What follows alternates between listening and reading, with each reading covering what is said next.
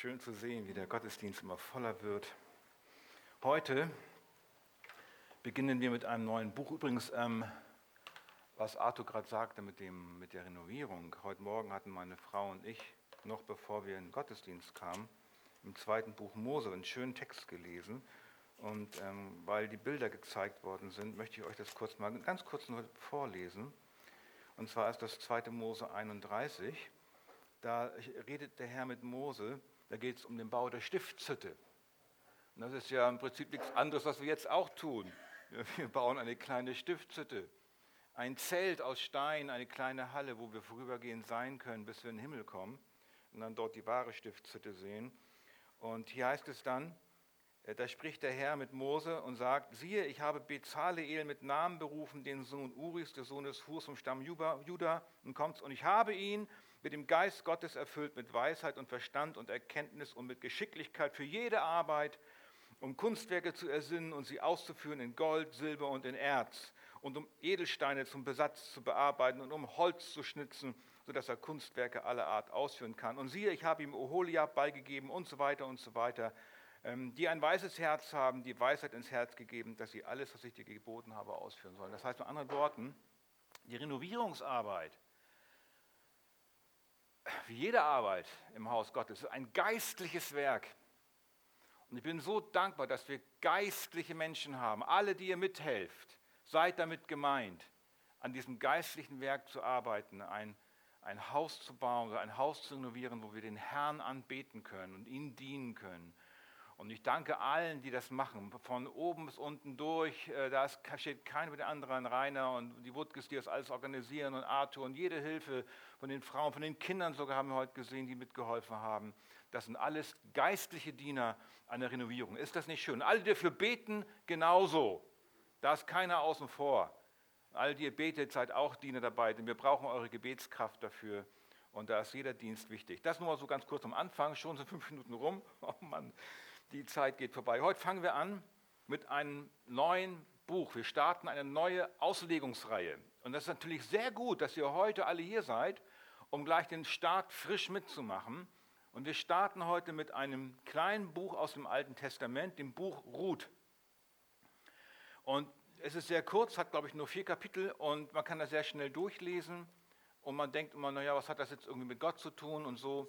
Aber heute starten wir und ich denke, wir kriegen einen guten Eindruck, warum das auch für dich und für mich ganz wichtig ist, diese Botschaft zu hören, die im Buch Ruth steht. Und wir machen das so, wir stehen alle erstmal gemeinsam auf. Ihr sucht schon mal in eurer Bibel das Buch Ruth, sofern es möglich ist. Ich habe heute den Text nicht an die Wand geworfen.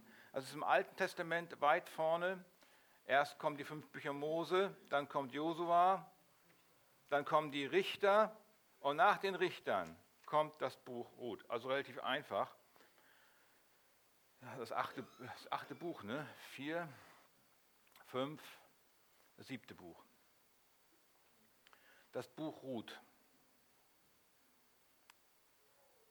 Und ich bete noch vorweg, dass wir für das Wort beten. Danke, Jesus, für dein Wort heute Morgen so kostbar, dein heiliges Wort zu lesen, weil dadurch unser Herz geformt, geheilt, korrigiert, im Charakter daran gearbeitet wird, um dich vor allem mehr zu erkennen und getröstet zu werden auf dem Weg zu dir. Amen.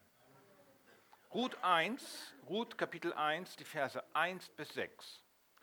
Ruth Kapitel 1, die Verse 1 bis 6.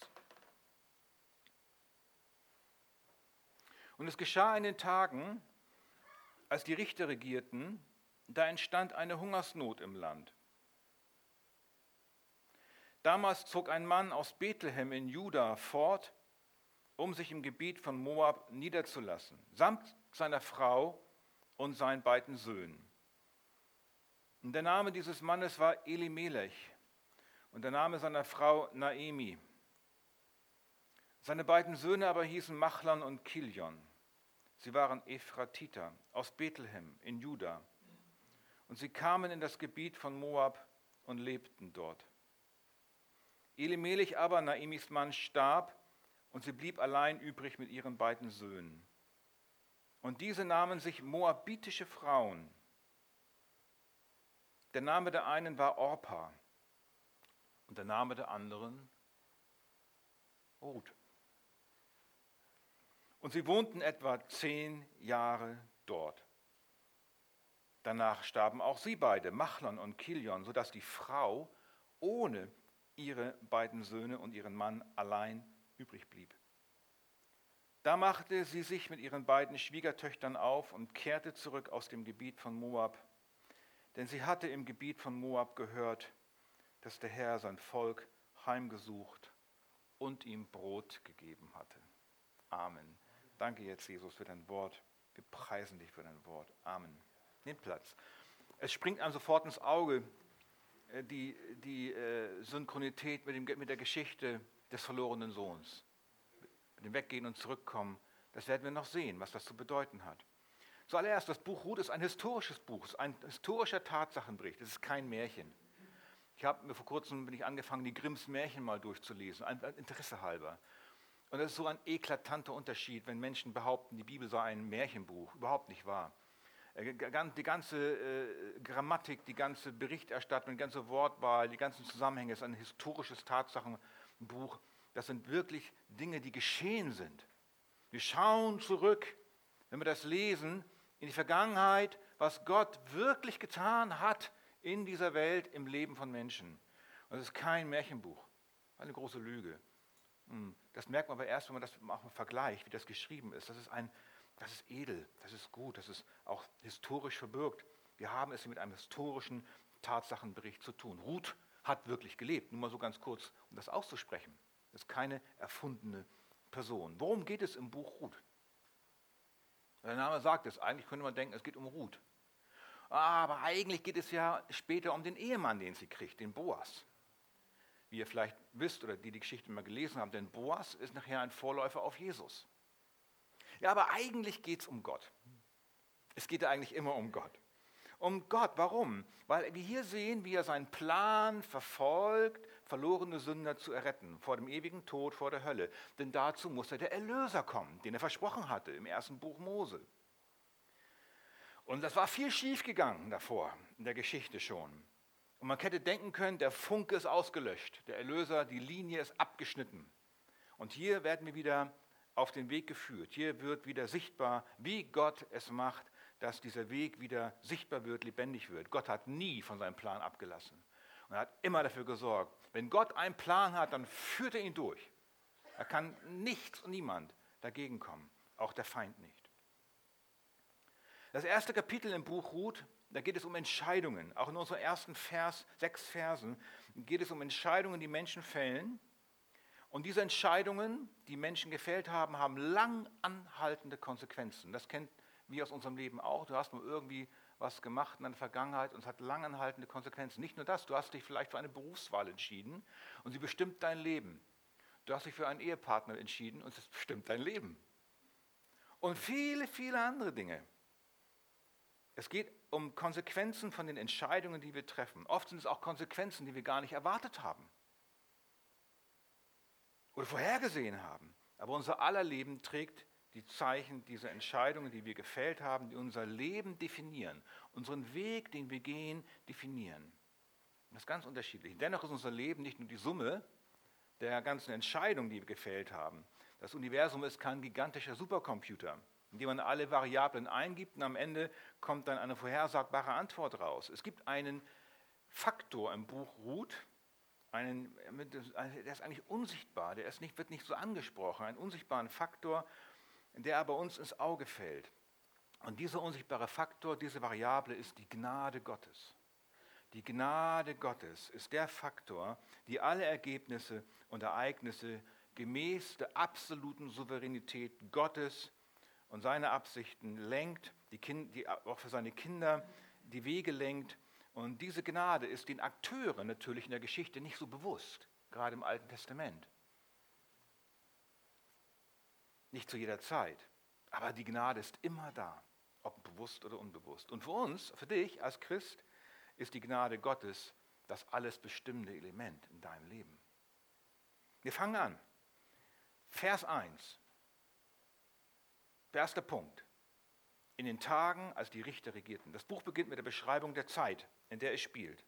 Es geschah in den Tagen, als die Richter regierten, da entstand eine Hungersnot im Land. Damals zog ein Mann aus Bethlehem in Juda fort, um sich im Gebiet von Moab niederzulassen, samt seiner Frau und seinen beiden Söhnen. Es geschah in den Tagen, als die Richter regierten. Das ist nicht nur eine Zeitangabe. Könnte denken, oh super, jetzt wissen wir, wann das stattfindet. Ja, so zwischen 1300 und 1000 vor Christus. Aber es ist nicht nur eine Zeitangabe, es ist eine, es ist eine theologische Beschreibung.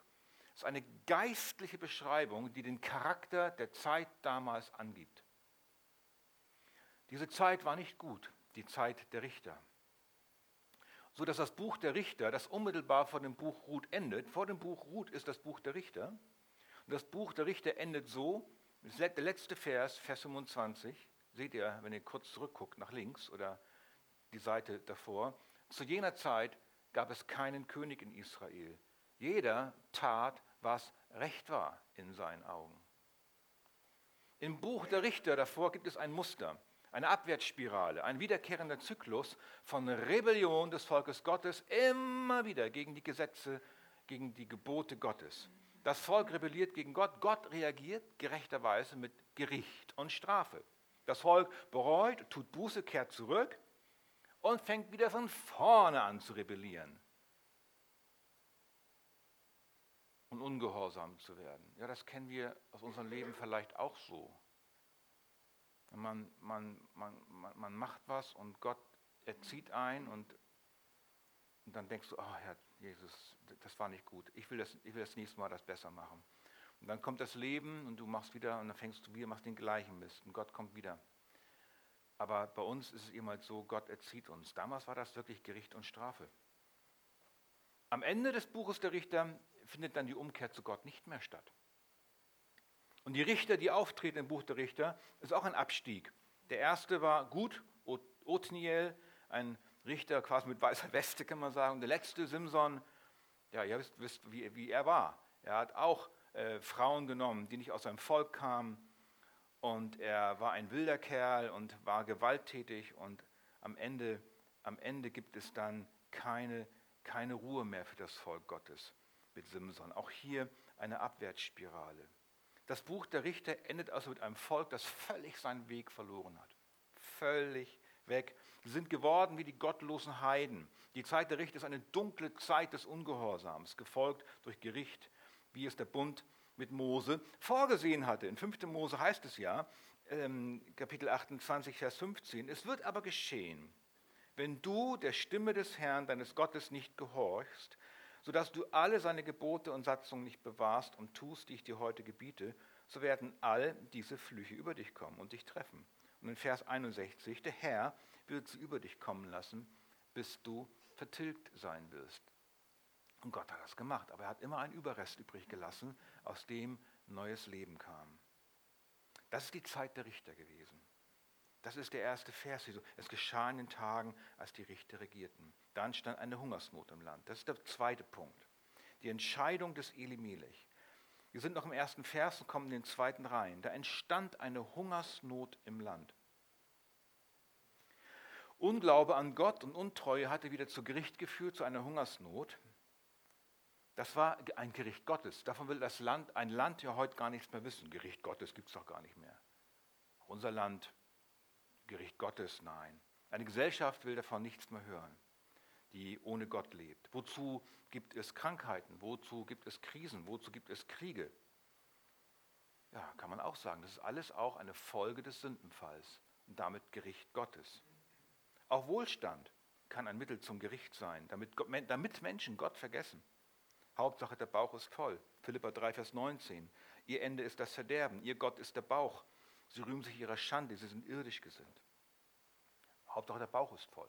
Dann, wenn, das, wenn der Wohlstand stimmt, dann brauche ich auch Gott nicht. Aber hier war was passiert. Eine Hungersnot war ausgebrochen. In Bethlehem. Wisst ihr, was Bethlehem auf Deutsch heißt? Brothaus. Nun war es ein Platz ohne Brot. Und in dieser Situation musste Elimelech, der dort wohnte, eine Entscheidung fällen. Es geht um Entscheidung. Ich habe es gesagt. Er musste jetzt den Weg wählen, den er gehen sollte. Links oder rechts? Soll ich bleiben oder soll ich gehen? Soll ich in Bethlehem bleiben, dem leeren Brotkorb, umgeben vom Gemurre der Sünde um ihn herum und weiter Gott vertrauen? Soll ich weiter Gott vertrauen, dass er mich versorgt? Oder soll ich das verheißene Land verlassen, auf der Suche nach den grüneren Wiesen? In diesem Fall das Land Moab, wo es Essen reichlich gab. Das ist jetzt keine Wahl, die man so gleichsetzen kann. Ja, ich ziehe nach Stade, ich ziehe nach München oder wohin auch immer. Es geht hier um Leben und Tod könnte man denken. Und da, da gelten doch andere Kriterien. Also wenn es um Leben und Tod geht, dann, dann, dann kann ich das selbst entscheiden. Dann, hat, dann muss Gott jetzt das verstehen, dass ich mich irgendwie entscheide, dass meine Familie nicht stirbt. Könnte man denken. Ne? Was hatte Gott getan, dass Elimelech in Bethlehem leben konnte? Gott hatte sein Volk aus Ägypten befreit, damit es im gelobten Land leben sollte. Gott hatte Elimelech gerufen, in Bethlehem zu leben. Moab aber war ein Land, mit dem das Volk Israel nichts zu tun haben sollte. Wie ist das Volk Moab entstanden? Es ist entstanden aus einer inzestuösen Beziehung zwischen Lot und seiner älteren Tochter. Die waren gerade aus Sodom raus, da machen die, die Töchter den Lot betrunken und schlafen mit ihm, um Kinder zu kriegen. Und aus der älteren Tochter kommt dann der Stamm, aus dem dann das Volk Moab entstand. Und dieser König, der König von Moab hatte damals Biliam angeheuert, das Volk Israel zu verfluchen. Die Frauen Moabs hatten Israel verleitet, falsche Götter anzubieten. Das klingt also nicht wie ein Platz, wo man hinziehen kann, um seine Familie geistlich gesund im Glauben an Gott groß werden zu lassen. Elimelech, sein eigener Name hätte ihn zögern lassen sollen. Elimelech heißt übersetzt, mein Herr ist König. Mein Gott ist König. Es scheint so, als wäre Gott im Herzen von Elimelech nicht König gewesen oder nicht mehr. Er entschied sich, das zu tun, was in seinen Augen als richtig erschien. Anstatt den Weg der Umkehr und Buße und des Glaubens zu gehen, Gott zu vertrauen, dass er ihn versorgt, tat er das, was menschlich betrachtet, rein menschlich, am vernünftigsten schien. Er wählte den Weg nach Moab. Aber unsere geschätzte Vernunft ist eben halt sehr oft unvernünftig. Ja, welcher Weg, welchen Weg sollst du gehen? Welcher Weg ist der Weg, den du gehen sollst? Den Weg, den du meinst, der richtig ist? Oder wirst du Gott vertrauen? Dass er dich führt durch sein Wort, durch seine Gnade. In schwierigen Situationen wählen wir oft den Weg, der uns am meisten Sicherheit, am meisten Komfort, Befriedigung oder was auch immer verbricht, Schmerzlinderung wie Elimelech handeln wir so, als wären wir der Souverän über unser Leben und denken nicht oder wenig an die langfristigen geistlichen, geht um geistliche Konsequenzen für mein geistliches Leben, für das meiner Familie. Befriedigung, Sicherheit, Ansehen, Linderung, Glück, Erfolg sind unsere Entscheidungsfaktoren, nicht der Wille Gottes, wie er im Wort offenbart ist. Viele tragen den Aufkleber Christ oder christlich auf ihrem Leben. Gott bewahre mich davor aber wir sündigen ja immer. Aber unser Christsein hat keinen wirklichen Einfluss auf mein Leben, auf meine Entscheidung. So wie Elimelech, dessen Name mein Gott König ist, heißt. Aber in Wirklichkeit ist Elimelech der König in seinem Leben. Und sehr oft kann man an unseren Entscheidungen sehen, wie es um unser Herz bestellt ist. Elimelech hat primär also eine geistliche Entscheidung getroffen, nicht so sehr eine menschliche. Das sieht so vordergründig aus, dass es rein menschlich ist, aber es ist eigentlich eine geistliche Entscheidung. Er vertraute nicht dem Gott Israels. Man könnte auch sagen, seine Theologie stimmte nicht. Seine Lehre stimmte nicht. Und falsche geistliche Entscheidungen haben echte Konsequenzen, die, wenn nicht Gott kommt und zurückführt, im Desaster enden können, in der Isolation, in der Fremde, in Unruhe im Herzen, in Unfrieden, sogar im Tod. Dritter Punkt, die Straße ins Nirgendwo. Die Straße nach Moab wurde für Elimelech zu einer Straße ins Niemandsland. Das wurde nicht sofort sichtbar. Du fällst eine Entscheidung und es sieht erstmal alles gut aus. Super. Zuerst schien es eine richtige Entscheidung zu sein. Wie heißt es hier? Sie zogen fort, um sich im Gebiet von Moab niederzulassen. Und sie kamen in das Gebiet von Moab und lebten dort. Vers 2. Zu Hause gab es nichts zu essen, im Moab gab es zu essen. Wie bei der Geschichte vom verlorenen Sohn, der auszog, sein Erbe zu verprassen, schien es erstmal richtig gut zu gehen. Elimelech konnte seine Frau, seine zwei Söhne wohl gut versorgen. Nach einer Weile wurde Moab wohl sogar zur Heimat. Wir wissen nicht genau wann in diesem Prozess. Wörtlich heißt Vers 2, ähm, sie gingen zu den Feldern Moabs und waren einfach dort. Sie waren dort. Es heißt nicht wie bei Abraham, sie wurden Fremdlinge. Der Begriff, sie wurden Fremdlinge, wäre bedeutend gewesen, sie wurden dann nie, waren dann nie in der Heimat. Sie waren sich dessen bewusst, dass das nicht ihre Heimat ist, dass sie da nicht hingehören. Und hier heißt es, sie blieben dort. Sie waren einfach da. Sie existierten einfach in Moab. Hatten vielleicht keinen großen Plan. Sie drifteten so durchs Leben. Das ging wohl einige Zeit. Aber dann geschieht etwas. Vers 3. Vielleicht recht rasch sogar. Elimelech aber, Naemis Mann, starb. Und sie blieb allein mit ihren beiden Söhnen. Sie blieb allein übrig mit ihren beiden Söhnen. Und diese nahmen sich moabitische Frauen. Der Name der einen war Orpa, der Name der anderen Ruth. Und sie wohnten etwa zehn Jahre dort. Im dritten Vers stirbt der Ehemann. Ein Schock, der erste Schock. Der erste Schock, lebensbestimmend, schrecklich. Aus dem Land raus und Elimelech ihr Mann stirbt. Das ist eine Frau damals ganz schrecklich gewesen, der Ehemann als Versorger. Gut, sie hat jetzt noch zwei Söhne. Immerhin. Und dann kommt Vers 4. Und diese beiden Söhne nahmen sich moabitische Frauen. Im Aufbau der sechs Verse ist Vers 4 der Höhepunkt. Und das ist das, worauf es ankommt jetzt. Sie nahmen sich moabitische Frauen. Also, der Aufenthalt im Moab wird zu einer länger anhaltenden Phase. Und nach dem Tod Elimelechs hat der Überrest der Familie eine Entscheidung zu fällen. Wieder einmal. Sollen wir Buße tun? Gott, was tust du? Wir müssen zurück. Oder bleiben wir weiter in diesem, in diesem Land, im Exil? Und sie entschieden sich zu bleiben. Sie schätzten ihre Chancen in Moab höher ein als in Juda. Sie fühlten sich im Land der Kompromisse wohler als im verheißenen Heimatland. Und auf dem Weg dieser Entscheidung, dem Weg nicht nach Hause zu gehen, nahmen sich die Söhne moabitische Frauen. Sie verankerten sich noch mehr in diesem Land, obwohl das Gesetz Mose ihnen das verbot. 5. Mose 7, Vers 3. Man könnte auch sagen, der Widerstand ließ langsam nach in ihrem Herzen gegen dieses sündige Verhalten. Das sehen wir im Psalm 1 schon. Wohl dem, der nicht wandelt nach dem Rat der Gottlosen, noch tritt auf den Weg der Sünder, noch sitzt wo die Spötter sitzen. Denn der Herr kennt den Weg der Gerechten, aber der Weg der Gottlosen führt ins Verderben. Das ist so eine Gewöhnungsphase. Man gewöhnt sich so an diesen Zustand, auch an den geistlichen Zustand. Man gewöhnt sich an geistliche äh, Niveaus, wo man nicht mehr erkennt, dass man eigentlich gegen Gott lebt. So geht es uns oft manchmal vielleicht auch. Sich am Anfang bei einer bestimmten Sache gegen den Willen Gottes entschieden zu haben, das belastet vielleicht mein Gewissen. Und dann aber irgendwie im Lauf der Zeit lässt so der Widerstand nach. Äh, es außerhalb, dauerhaft außerhalb des Willens Gottes zu leben, verlangt dann langfristig weniger Mühe. Es erfordert nur noch Gedankenlosigkeit. Und das größte Hindernis dann, zu Gott zurückzukehren, ist dann der Stolz. Zuzugeben, dass unsere vorige Wahl falsch war, dass unsere Überlegung falsch war. Es scheint irgendwie leichter, diesen diese andauernde Lehre und, die, und diese, Kompromiss, diese Kompromissbereitschaft zu ertragen, als zuzugeben, dass man umkehren muss.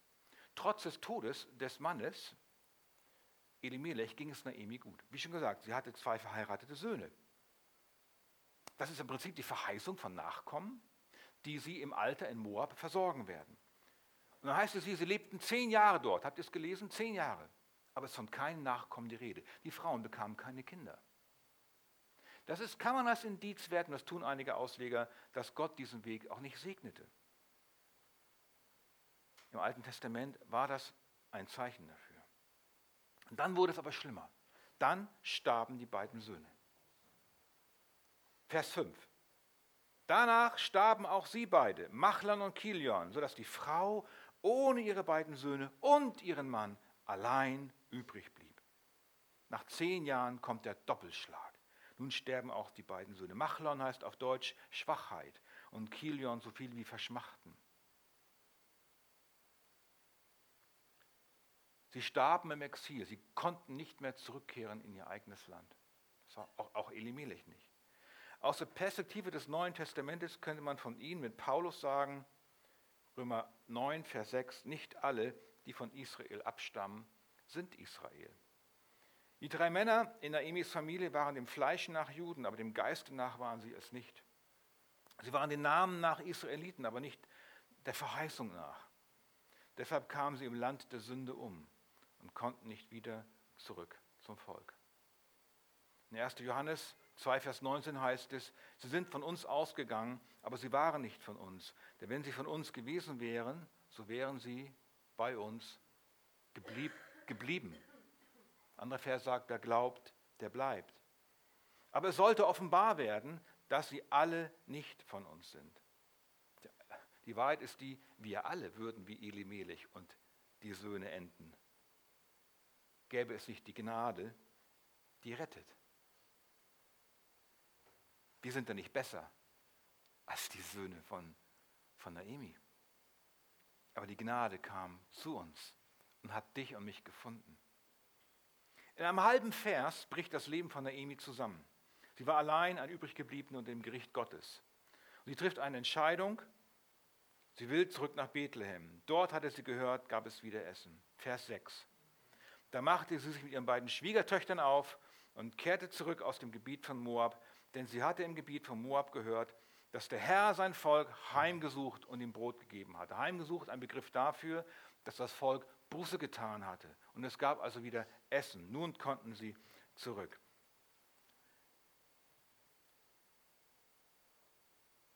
Gottes Gnade lässt immer eine Tür geöffnet, um nach Hause zu kommen.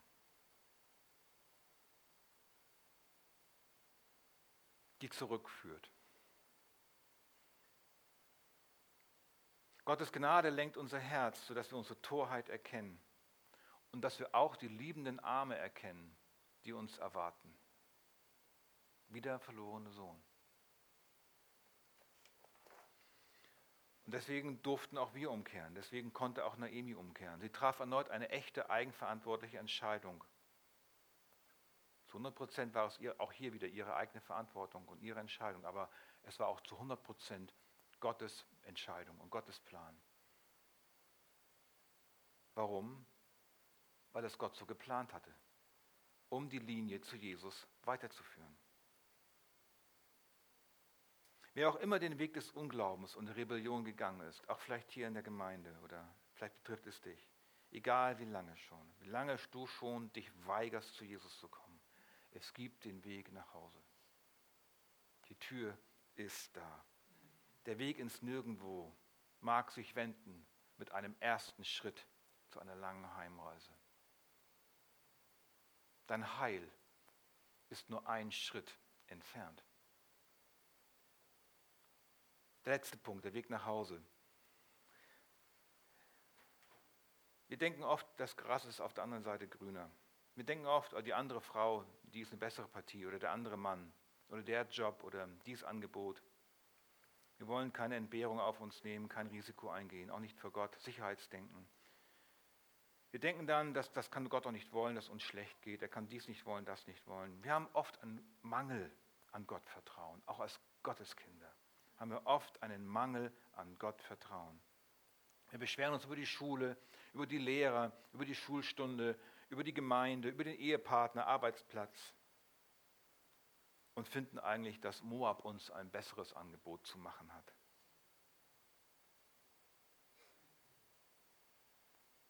Aber dann sehen wir, dass nicht nur die, die vermeintlich zum Volk Gottes gehören, nicht, zurück, nicht mehr zurückkommen. Wir sehen auch dann, dass die, die nie zum Bundesvolk gehört haben, dazugenommen werden. Ruth war eine Moabiterin. Sie hatte nichts mit dem Volk Gottes zu tun. Und sie kommt mit Naemi zurück. Sie will mit ihr zurückgehen.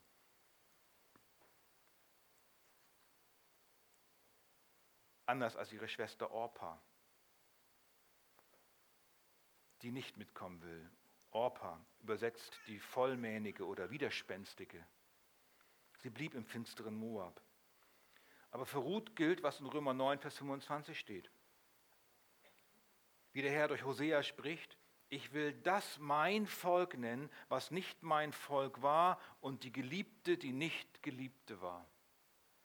Ruth macht aus der, die keine Geliebte war, eine Geliebte. Ruth wird hinzugetan zum Volk Gottes. Wie wird sie hinzugetan zum Volk Gottes? Indem sie glaubt. Und jetzt kommt der Punkt.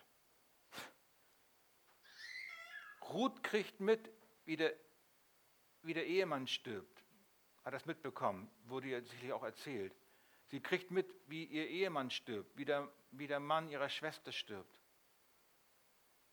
Und vertraut Gott angesichts dessen, was Gott gerichtsmäßig tut. Wie kann man einem Gott vertrauen, der meinen Mann sterben lässt und dann zurückgehen in das Land, in dem dieser Gott regiert?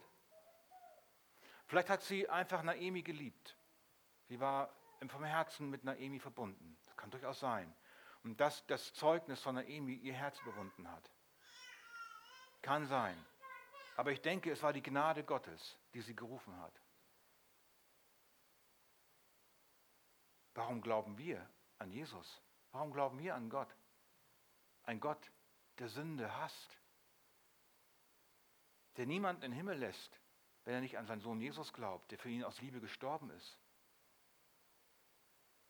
Weil die Gnade dein Herz berührt hat. Sie hat dich erkennen lassen, dass du auf dem Weg nach Moab warst, in Moab vielleicht gesessen hast, in der Finsternis. Und dass dieses Gericht auf dich gewartet hätte, wenn Jesus nicht gekommen wäre um für dich diesen Preis zu bezahlen am Kreuz aus Liebe. Wir haben es ja vorhin gesungen. Von außen kommend, von außen aus der Ferne, aus der Heidenwelt kommend, nahmen sie den Gott der Bibel in ihr Herz auf, glaubte aus der Tiefe ihres Herzens an den Gott Abrahams, Isaaks und Jakobs. Die drei, die dazugehörten, gingen verloren, aber die eine, die nicht dazugehörte, wurde gewonnen. Und dann durch die Vermählung später mit Boas wurde sie zur Urgroßmutter von David und gehört mit zum Stammbaum von Jesus. Eine unglaubliche Geschichte. Ja, Gott selbst ist unsere Hoffnung. Und Gott ist nie in Eile. Gott ist nie in Eile. Oh, zehn Jahre gehen ins Land und eine Hungersnot. Seine langsame Art beinhaltet manchmal schmerzhafte Wege der Abkehr, auch für dich. Aber auf dem Weg zum Himmel zieht uns die Liebe Gottes und schiebt uns vorwärts. Der Vater in der Geschichte vom verlorenen Sohn sitzt nicht auf der Bank mit hochgelegten Füßen. Er rennt seinem verlorenen Sohn entgegen. Und genauso ist es hier bei uns. In Christus ist Gott zu uns gekommen, um uns zu treffen auf dem Weg zum Himmel. Wie? Wie hat er es gemacht? Elimelech verließ den Platz der Hungersnot, um sich einen falschen Segen zu suchen. Aber Christus verließ die Herrlichkeit im Himmel, um uns im Hungerloch dieser Welt wahren Segen zu bringen. Er ist das Brot der Welt. Johannes 6, 51. Ich bin das lebendige Brot, das aus dem Himmel herabgekommen ist. Wenn jemand von diesem Brot isst, so wird er leben in Ewigkeit. Das Brot aber, das ich geben werde, ist mein Fleisch, das ich geben werde für das Leben der Welt am Kreuz. Elimelech und Naemi wollten ihr eigenes Königreich schaffen. Sie wollten nicht darauf warten, dass Gott es tut. Aber Jesus ging in das Exil unserer Welt, um uns davor zu bewahren, ein eigenes Königreich zu bauen und uns von ihm das wahre Königreich schenken zu lassen. Unser Gott weiß in Christus, was es heißt, alles zu verlieren und allein gelassen zu werden, von niemandem geliebt, dafür verspottet und gehasst und getötet. Der Schmerz, den uns unsere falschen Wege bringen, ist manchmal notwendig, damit wir umkehren zu Jesus. Dieser Schmerz ist genau abgemessen von Gott, genau entworfen, damit wir die Sinnlosigkeit unserer Wege erkennen, die wir für uns selbst wählen, damit wir umkehren. Und das hat Jesus sein Leben gekostet. Das hat Jesus sein Leben gekostet. Und dann entdecken wir, wie wunderbar Jesus all unsere Bedürfnisse stillt, der Vater liebt es, Nackte zu kleiden, den Hunger zu stillen, Wunden zu verbinden, Seelen ruhig zu machen und am Ende ein großes Fest zu feiern, bei dem wir eingeladen sind. Wenn wir unsere innere Armut anerkennen, dann erhöht er uns, wie im Psalm 113, Vers 7 bis 8, der den Geringen, er ist es nämlich, der den Geringen aufrichtet aus dem Staub und den Armen erhöht aus dem Kot, um ihn neben Fürsten zu setzen, neben die Fürsten seines Volkes. Das ist das, was er für uns vorgesehen hat. Gott macht aus Fehlentscheidungen etwas Herrliches.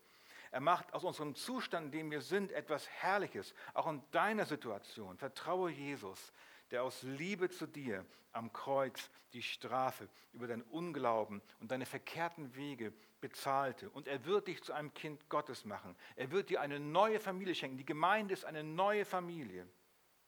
Die Sehnsucht wird gestillt in deinem Herzen. Die Sehnsucht, endlich in, nach Hause zu kommen. Und bei Jesus, wenn du bei Jesus angekommen bist, dann bist du zu Hause angekommen. Römer 11, Vers 13. Oh, welche Tiefe des Reichtums, sowohl der Weisheit als auch der Erkenntnis Gottes. Wie unergründlich sind seine Gerichte und wie unausforschlich seine Wege. Amen.